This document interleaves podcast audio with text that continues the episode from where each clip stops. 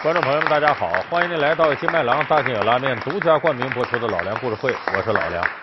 我们现在的生活呀，就社会竞争也比较激烈，哎，大家一天呢觉得自己有很多烦心事儿。那么越是这样呢，你会发现呢，在生活当中我们越需要欢笑。那相应的，在文艺领域的表现呢，就是喜剧题材的东西越来越受到欢迎。无论是电视里的喜剧栏目，还是电影院里的喜剧片这种类型片，都是大家特别愿意看的。所以这个时候呢，我们梳理一下中国这么些年来的喜剧类型，你会发现呢，现在新型的喜剧有了非常大的变化。过去，你比方说这个冯小刚的电影啊，宋丹丹的、陈佩斯啊，呃，潘长江啊这些人的小品，他们在这个结构上有相似的地方，就是按照传统喜剧的制作方法，叫铺平垫稳、三翻四抖。这无论是相声还是小品都用得上，就是一定得这个包袱啊得铺足了。笑料才能够最后达到最好的喜剧效果。可是呢，这些年来呢，人的这个生活节奏啊变快了，可能你铺平垫稳、三翻四抖那功夫人就跑了。所以现在这个新型喜剧方式，变得呀，行话叫入活非常快，抖的也快，包袱给的也急，给的直接。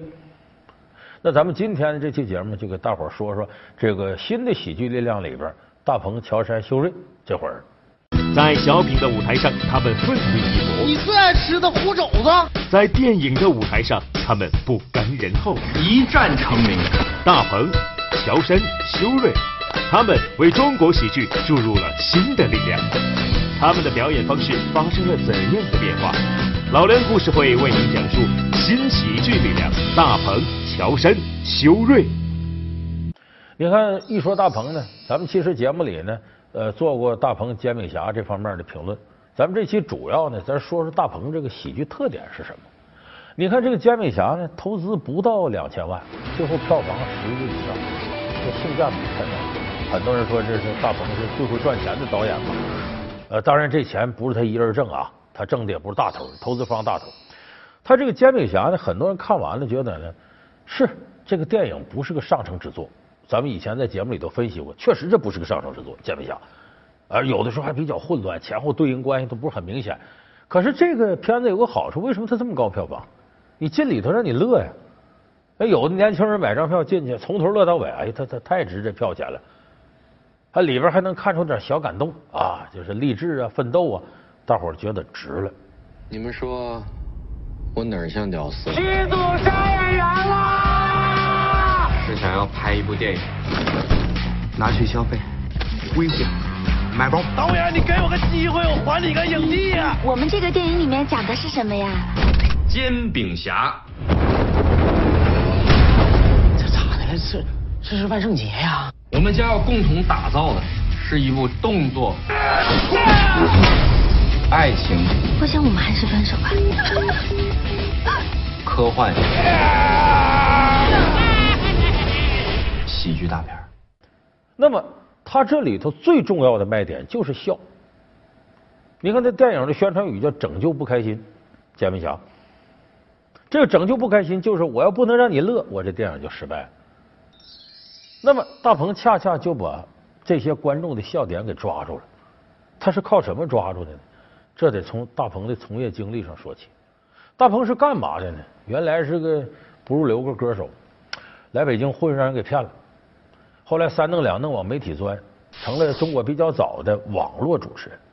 说实在，在二十一世纪初的网络主持人呢，什么概念？电视台你进不去，你才当网络主持人。说白了是主持行业的二三等公民。大鹏在这儿在搜狐当网络主持人。说大鹏就在网络不是？大鹏在这儿恰恰电视台也没少主持节目。你看，包括上海东方卫视那《笑傲江湖》第一季，大鹏也是主持人。你看完你能记住他吗？记不住，为啥呢？大鹏是个很平庸的主持人。那么，恰恰是因为他在这行成为不了最优秀的人，才把他给憋出来。为啥？人家穷则变，变则通，通则久。就在这行里，他发现呢，在搜狐这么干来干去，在主持人这行，永远他也出不来。永远只是大伙知道有这么个人，但是不行，没多少人真正肯定他。所以大鹏跟身边的人说：“咱就得不走寻常路，要不然这辈子冒不了尖。”那他想到什么呢？想到利用互联网现在的优势，打造属于自己的喜剧风格。他的创意从哪儿来呢？他发现呢，德国来了一部网络剧，叫《屌丝女士》。哎，这一看，哎，这有点意思啊！有时候打点擦边球，有点这个不太雅的玩笑，但是呢，里头天马行空，无所顾忌，什么都有，一块一块的这么拼到一起，跟钉补丁似的，都是搞笑的东西。他就想，我把这挪过来，因为当时《屌丝女士》在国内点击量甚至超过德国，就受欢迎程度比本土都好，所以他一琢磨，我原封不动，我给他扒过来。要说天下文章一大抄嘛，就看你会抄不会抄。挪过来改名叫“屌丝男士”，因为有些玩笑在中国不适合和女士开，要男的老爷们儿无所谓，“屌丝男士”就这么诞生。这是一部网络剧，结果“屌丝男士”第一部单集的点击量都超过一个亿。你是那个孙俪吗？是。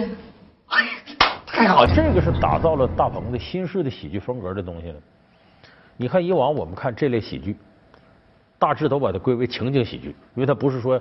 以展现故事情节为主，你像《我爱我家》呃，《东北一家人》、《闲人马大姐》，这情景喜剧有个特点呢，就空间是固定的。比方说，在这个和平家里头啊，在马大姐家里头，呃，在这个东北一家人的杀猪菜馆里边，反正有这么固定场景。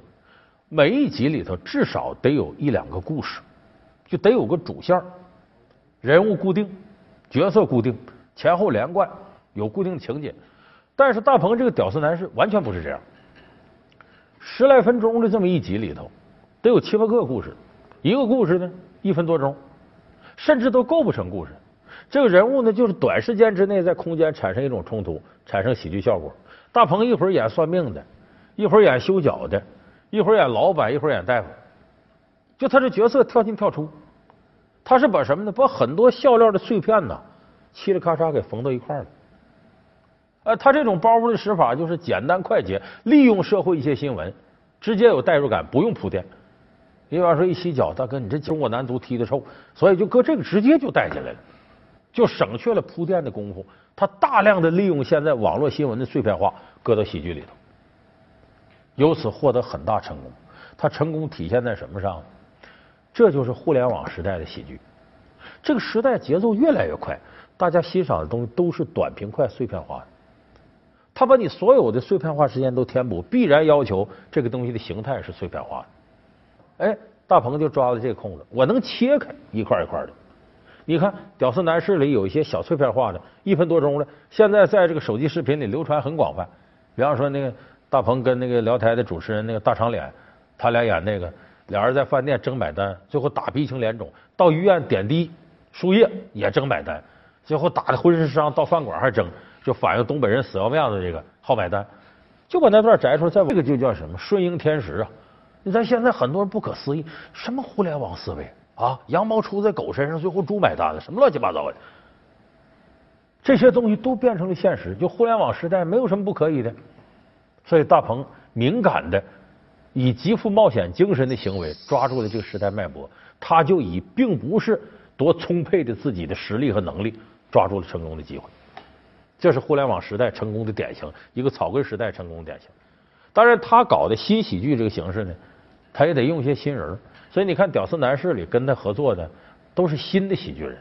你比方说乔杉修睿，这乔杉修睿后来成常驻的了。这两位呢是干嘛的呢？乔杉修睿也是戏剧学院毕业的，但毕业以后没戏拍。你看他俩那长相也不像有啥戏拍的，所以逼得没招了，往这条道上走。他们就参与大鹏这个呢，找准了自己的定位。那在里边呢，你比方尤其乔杉，在里边他演什么角色呢？上足疗店呢，总想让美女给他服务，所以总是想入非非，异想天开。我每次都哎。老弟，怎么样？这个颜色够粉红不？这网上有人发起活动，就叫什么心疼乔杉，你都多多可怜，为这点欲望让人给折腾的是。哎，所以乔杉在里边找准了自己的一个定位，他就是这么一个喜剧角色，尤其他的东北方言。中国干喜剧，你记住离不开北方；北方干喜剧离不开东北。你要真搞喜剧，要没有东北人，这可能就差很大的成分。乔杉那口东北话给他增色不少。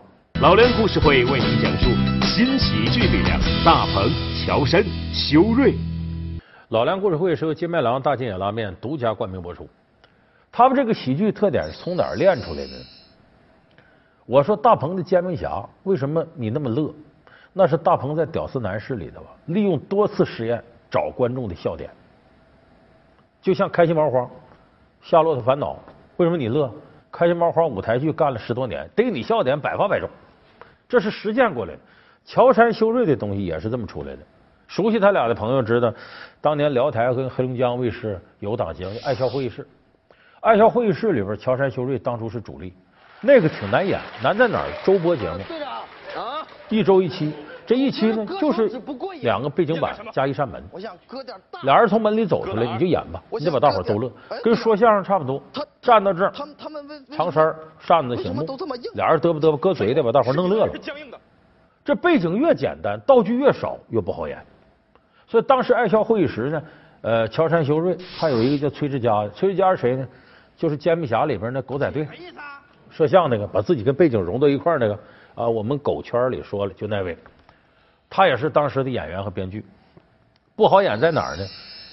这个一期里头啊，每个演员得拿出五个笑话来，你还得编好了演，一个月周播吗？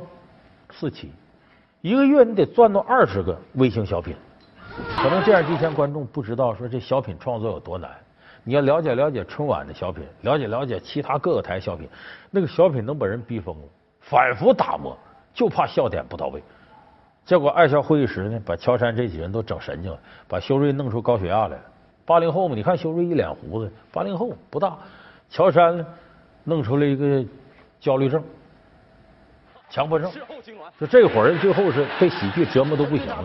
有人说这喜剧应该天天乐呀，怎么还能有抑郁症呢？那可不是，世界顶级的喜剧大师常常是抑郁症的患者。我们身边以前我节目里说了，你看郭德纲台上把你逗乐了，下来我们俩说话，我说十句他能说一句，不怎么吱声。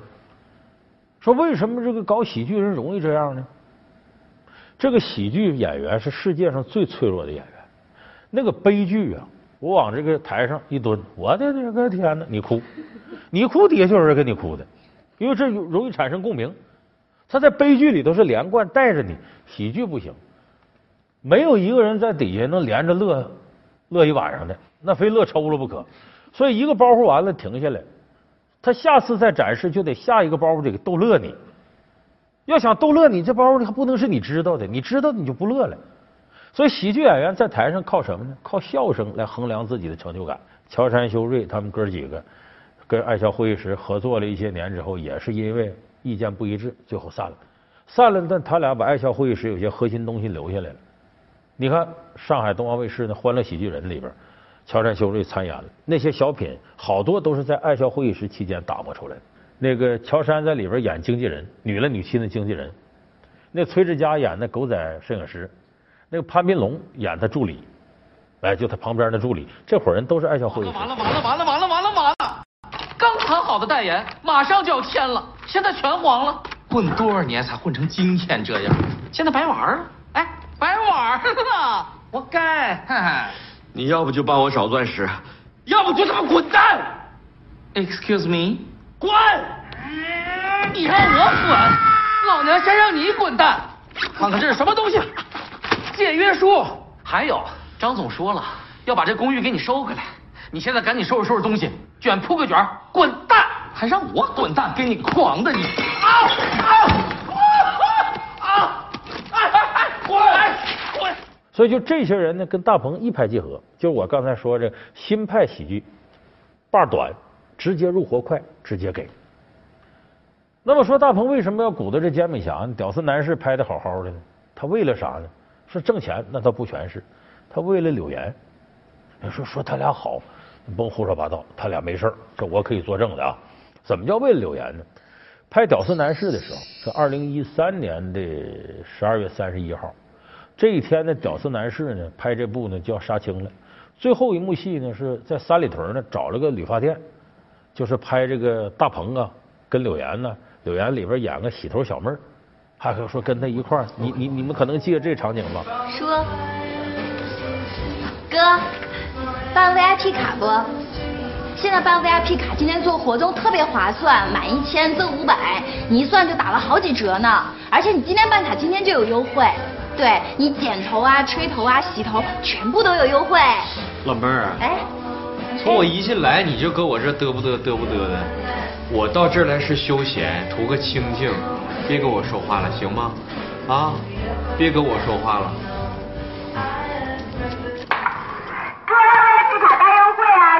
头、剪头、吹头，通通一百元，要要一百元，全部都只要一百元喽，一百元。各位皮卡大优惠啊，洗头、剪头、吹头，通通一百元，要要一百元，全部都只要一百元喽，一百元。哎，就要在这理发店里头拍，你跟你得跟人说好了，我用你晚上这段时间。场租这什么呢？因为《屌丝男士》它是一个网络剧，没多少经费。说好了，这时候好，大鹏安排的晚上这场戏是柳岩来拍，他事先都沟通好了。柳岩干嘛呢？邓超的一个处女作《分手大师》那电影正在拍，邓超导演，于白眉他们联手。柳岩的戏呢，在《分手大师》里有。这个大鹏反复的跟这个于白眉联系，说柳岩的戏什么时候拍？于白眉说今天白天。说什么时候能结束？哎呀，五点前怎么也结束了，一白天呢？十点开始拍，五点前怎么结束？好，他们说那我这边定了，就定好这理发馆，所有的设备啥都弄好了。这时候大鹏呢亲自到这个片场来接柳岩，一看柳岩没拍戏，这都下午了，邓超在那嘚啵嘚嘚不嘚，这个下边边给前面演员讲戏呢。柳岩坐那没事，说你拍完了没有？能不能走？不能走啊！你也不知道他啥时候拍吗？大鹏就在这等。一直等到晚上的七八点，实在受不了了。因为如果没人就过去拍去的话，场租白花，损失大了。大鹏没办法，把自己另一个同事叫于莎莎叫来，你来客串，你演吧。本来大鹏心里就够窝火的了。屌丝男士制片人跟他说：“哎呀，你消消气儿吧，咱一个拍网剧的，咋跟人拍电影争啊？你拍电影多高大上啊，你不可能考虑你们，你跟人争演员不作死吗？”给大鹏气的。这一气说我也得拍电影，所以他才琢磨出这么一部《煎饼侠》来，而且里边呢，基本也都用现在的喜剧演员，像什么岳云鹏了，像什么这个东北 F 四了，他那几个师兄弟小沈阳啊、刘能啊，这人哎，他把这些人都给用活了。三万，你瞧瞧，那没用，小鸡儿。是你小鸡儿，大上小鸡儿，干啥呀？我不吃你也不差，我一吃你就差小鸡儿。那我有俩我必须得差下去。不要再吵了，红了，单调小鸡儿，是差。哎呀，哎呀，摸错了，这东风。这是干啥呀？那么可能有的朋友呢，对看了大鹏、乔杉、修睿这些新派喜剧啊，不大满意，说这个喜剧是不是有点俗啊？啊，这笑料太肤浅了，就皮儿上的。其实有这样想法也很正常，但是我是希望呢，电视机前观众朋友呢，能够给这些年轻人点时间，你别着急，他们毕竟时间还短，他首先得把你逗乐，要一开始就考虑更深远意义的东西，你都不乐呢，叫什么喜剧啊？不有句话吗？说还是先搞笑吧，你要不搞笑就太搞笑了。喜剧本来就得先让你乐的嘛。所以说，你给年轻人点时间，我相信他们在喜剧领域之内再扑腾些年，类似于这样高明的包袱会越来越多。而这些人形成一股强大的冲击力，中国的喜剧会比前一个时代的喜剧更加具备观赏性。那时候老百姓就有的乐了，而且不是肤浅的欢乐。腹黑总裁有福之妇会上演一出怎样的感情戏码？强娶儿媳，违背人伦，这种爱情竟能千古传颂。后宫之中风起云涌，盛宠不衰的，因何是一个傻姑娘？一个妩媚女人，一位痴情帝王，一曲霓裳羽衣，一段惊世绝恋。老梁故事会，环肥燕瘦的爱与恨之杨玉环，霸道总裁爱上我。